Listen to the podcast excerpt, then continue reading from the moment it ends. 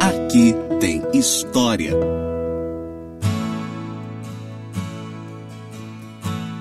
Olá, eu sou a professora Rafaela Machado e esse daqui é mais um podcast do Aqui Tem História.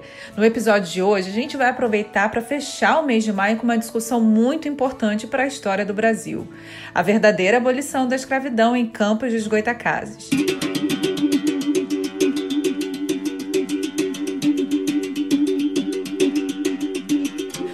Os anos, quando o 13 de maio se aproxima, vejo a reincidência de textos e postagens que insistem em dizer que Campos foi uma das últimas cidades do Império a abolir a escravidão. Como se não bastasse, contam em sua maioria a história da abolição da escravatura na região como obra fundamental do movimento abolicionista, esquecendo-se então de adicionar a esse mesmo movimento elemento fundamental, ou seja, os próprios escravizados. Seriam esses exemplos de tentativa de apagamento da memória ou de construção programada de política do esquecimento? Ou poderíamos dizer que é uma tentativa deliberada de se construir a história ou o discurso histórico a partir das elites, dos próprios vencedores? Pois sim, meus caros, eu digo a vocês que a abolição foi obra dos vencedores, das elites. Não restam dúvidas de que foi naquele momento, naquela conjuntura, a saída possível e conservadora, sempre conservadora, para a situação conflituosa de extremo paradoxo político, social e econômico em que o Brasil se encontrava.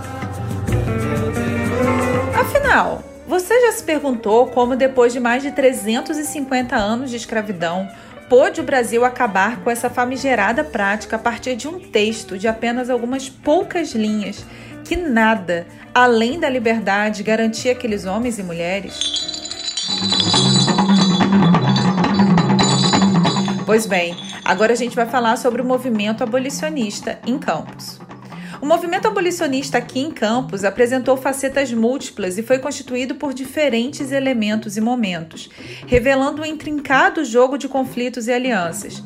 Segundo autores como Júlio Feidi, Horácio Souza, Osório Peixoto, Clóvis Moura e Lana Lage, o município apresentou um dos movimentos mais radicais na luta pela superação do cativeiro no Brasil, principalmente a partir do ano de 1884, período em que foi fundado o jornal abolicionista 25 de março, em que recrudesceu a luta pelo fim da escravidão. O jornal foi fundado em 1 de março de 1884 por Luiz Carlos de Lacerda, líder da ala radical do movimento abolicionista em Campos, e tinha como finalidade primeira a propaganda abolicionista. O título fazia alusão à data em que os escravos foram libertados na província do Ceará. A atuação do movimento abolicionista em Campos se definiu a partir de dois momentos. O primeiro, de característica acentuadamente emancipacionista, mas de formação do ideal abolicionista, se deu entre 1856 a 1883. Ainda de pouco impacto e sem articulação direta com os escravos, permitia e estimulava, quando muito, a concessão de alforrias. O segundo momento teve início em 1884, não apenas com a radicalização do movimento abolicionista em si, mas também a partir de ações coletivas dos escravos contra o sistema escravista. De tal forma, no ano de 1856 foi fundado em Campos a Sociedade Campista Promotora do Trabalho Livre imbuída do sentimento de promover a substituição do trabalho escravo pelo livre através do recolhimento de cotas entre os sócios para o pagamento de alforrias. Embora não fosse uma instituição abolicionista, devemos assinalar que teve sim sua importância ao destacar a necessidade de superar a utilização da mão de obra escrava. Naquele mesmo ano, foi também inaugurada a Sociedade Ipiranga Libertadora, com fins, dentre outros, de reunir os cativos nascidos no Brasil com ensejo de libertá-los. Já em 1870, foi fundado pelo médico Dr. João Heredia de Sá a primeira sociedade emancipadora do município, denominada Sociedade Emancipadora da Criança, depois chamada de Sociedade Emancipadora Campista, com a intenção já de libertar os escravos. Em 17 de julho de 81, de maneira um pouco mais contundente, surgiu a Sociedade Campista Libertadora, também chamada de Clube Abolicionista Era formada por cerca de 20 pessoas de diferentes classes, marco das lutas práticas contra a escravidão na região. E embora Carlos de Lacerda tenha sido eleitorador, ele recusou o cargo por acreditar ser necessário educar o escravo para a liberdade antes de emancipá-lo.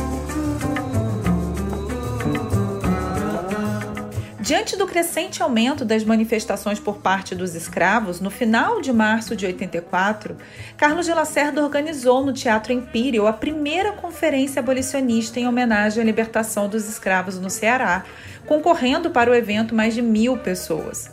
Diante disso, ainda naquele ano foi fundado o Clube Abolicionista Carlos de Lacerda, do qual faziam parte inúmeros homens de importância do município, como Francisco Portela, contando com a atuação efetiva dos próprios escravos. Naquele ano, os abolicionistas lançaram mão de uma estratégia muito utilizada por eles até anos mais tarde, provocando a fuga de vários escravos das fazendas e remetendo-os posteriormente para a província do Ceará. No ano de 85, continuaram as reuniões e as conferências abolicionistas com grande presença da população. Ainda em março daquele ano, José do Patrocínio, o tigre da abolição, retornou à terra natal depois de anos de ausência. Saudado por Carlos de Lacerda e seus companheiros, realizou uma conferência no Teatro São Salvador. A partir do ano de 1886, os conflitos entre abolicionistas e escravistas assumiram em Campos caráter particularmente violento, contando inclusive com a participação cada vez mais efetiva dos escravos. No entanto, foi a partir de 1887 que a rebeldia negra se intensificou a tal ponto que culminou na queima sucessiva dos canaviais e nas fugas em massa das fazendas. Dessa forma, o ano de 87 é marcadamente o período do recrudescimento dos embates entre escravistas e abolicionistas, sendo também o período em que a campanha abolicionista se intensificou, principalmente a partir não só da linguagem mais inflamada, mas das próprias ações eminentemente mais incisivas e violentas, inclusive incentivando os escravos abertamente a atos de rebeldia e violência. Cabe ressaltar que em outubro de 87 ocorreu a invasão e a depredação da tipografia do jornal 25 de março. Oi, pica-pau. Oi, pica-pau que demanda tem Cubaraúna. O pica-pau que demanda tem Cubaraúna. Oi, pica-pau que demanda tem Cubaraúna. O pica-pau que demanda tem Cubaraúna. Oi, pica-pau que demanda tem Cubaraúna. O pica-pau que demanda tem com baraúna. Oi, pica-pau que demanda tem com baraúna.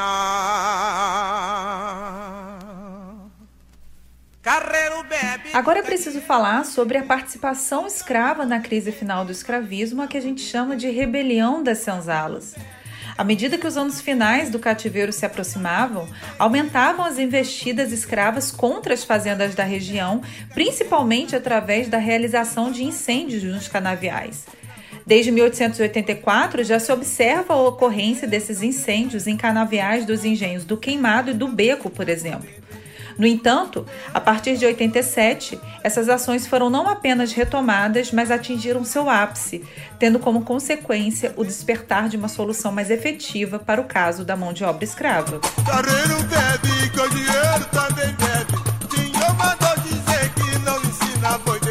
Assim, para o ano de 1887, o primeiro incêndio parece ter se dado por volta do dia 10 de janeiro, tendo sido ateado fogo em diversos pontos em um canavial no queimado.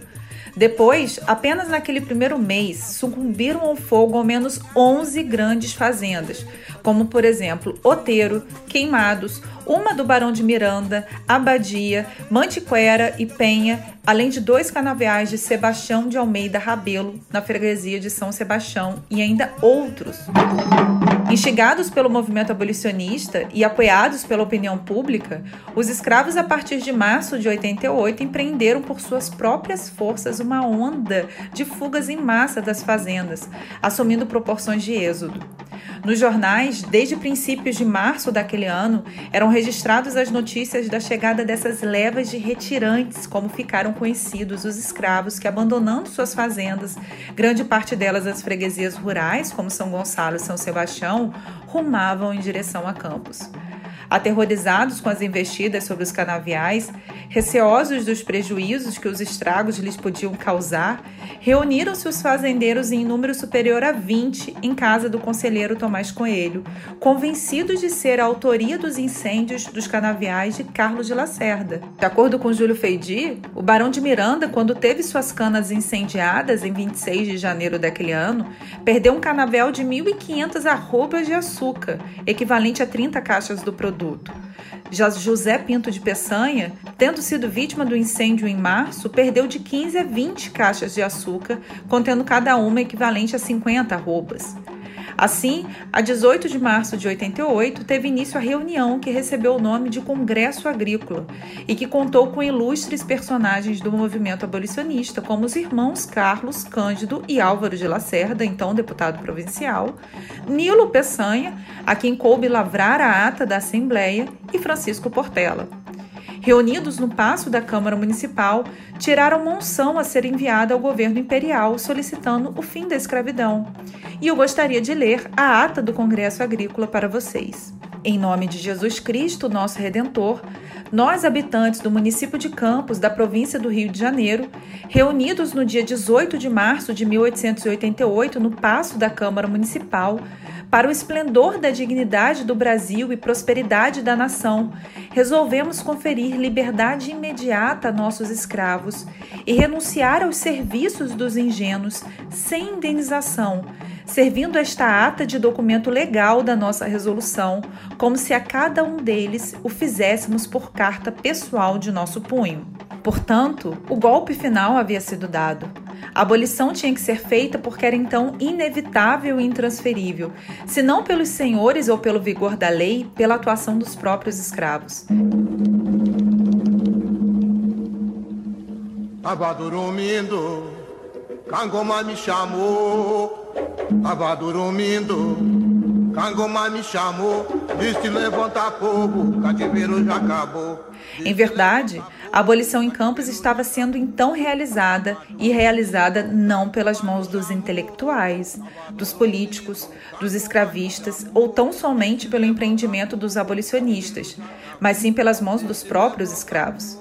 A liberdade foi por eles buscada e a abolição se fez pelo seu intento, se bem que auxiliados sim pelo movimento abolicionista. De tal forma, computar todo o fervilhar que acontecia em Campos apenas ao movimento abolicionista e a figuras como Luiz Carlos de Lacerda é retirar o protagonismo dos próprios escravizados nesse processo, deixando de fora suas ações últimas de rebeldia que então forçaram as elites aristocráticas da região a realizar em 15 de março de 88 tal Congresso Agrícola, dando fim à escravidão em Campos. É importante salientar que a realização pelos fazendeiros do Congresso Agrícola não foi obra fortuita da generosidade humana, assim como a própria Lei Áurea resultou de uma tentativa desesperada de organizar o braço servil em torno da colheita e da produção para o ano de 88.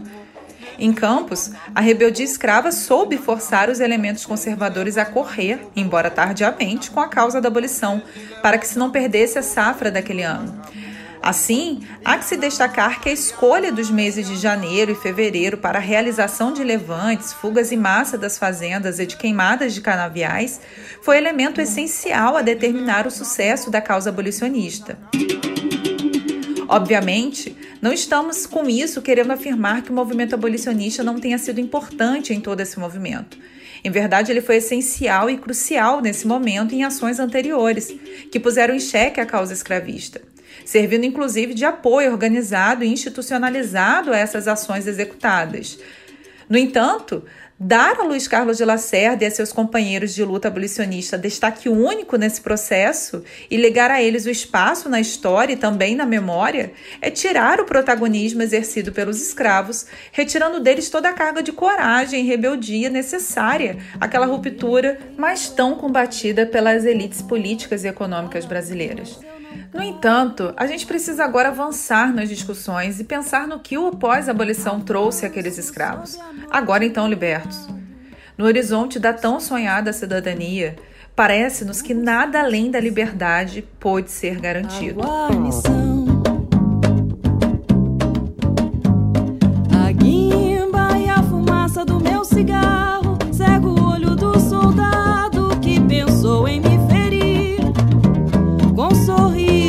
derruba uma tropa inteira. Mesmo que na dianteira a sombra venha me seguir. O gole da cachaça esquixo no ar. Chorando na labuta, sua corrente se quebrar.